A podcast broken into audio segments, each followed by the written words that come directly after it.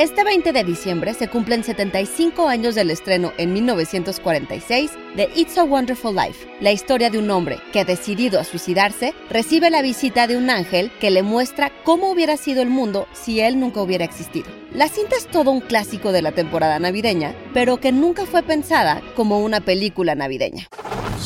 Institute. Masterpiece Your Life. Get me back! Get me back! I don't care what happens to me! Get me back to my wife and kids! Help me, Clarence, please!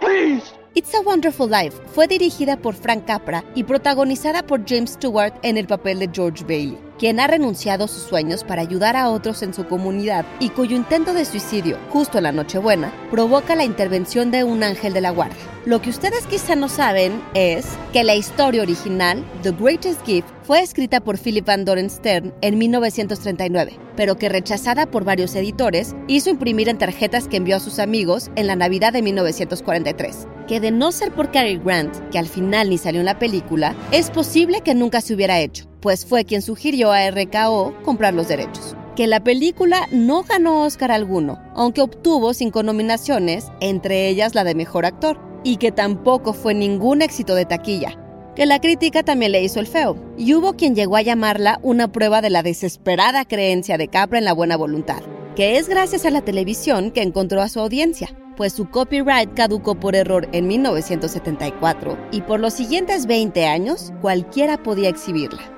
Y finalmente, que su estreno estaba programado para el 30 de enero de 1947, y si se adelantó al 21 de diciembre, fue porque la Technicolor no pudo hacer todas las copias que el estudio quería de Sinbad the Sailor, su estreno para la temporada navideña del 46. Tal vez la mayor curiosidad sea descubrir que al igual que George Bailey, It's a Wonderful Life podría no haber existido, lo que obvio nos lleva a preguntarnos, ¿cómo sería la Navidad sin esta maravillosa película? Idea propuesta por Karen Garza Pacheco y guion de Antonio Camarillo, con información del texto de Michael Strago, Facts of a Wonderful Life, Even Faithful May Not Know, en The Seattle Times y el portal Deadline. Y grabando desde casa, deseándoles una muy feliz Navidad desde aquí, Ana Goyenechea. Nos escuchamos en la próxima cápsula SAE.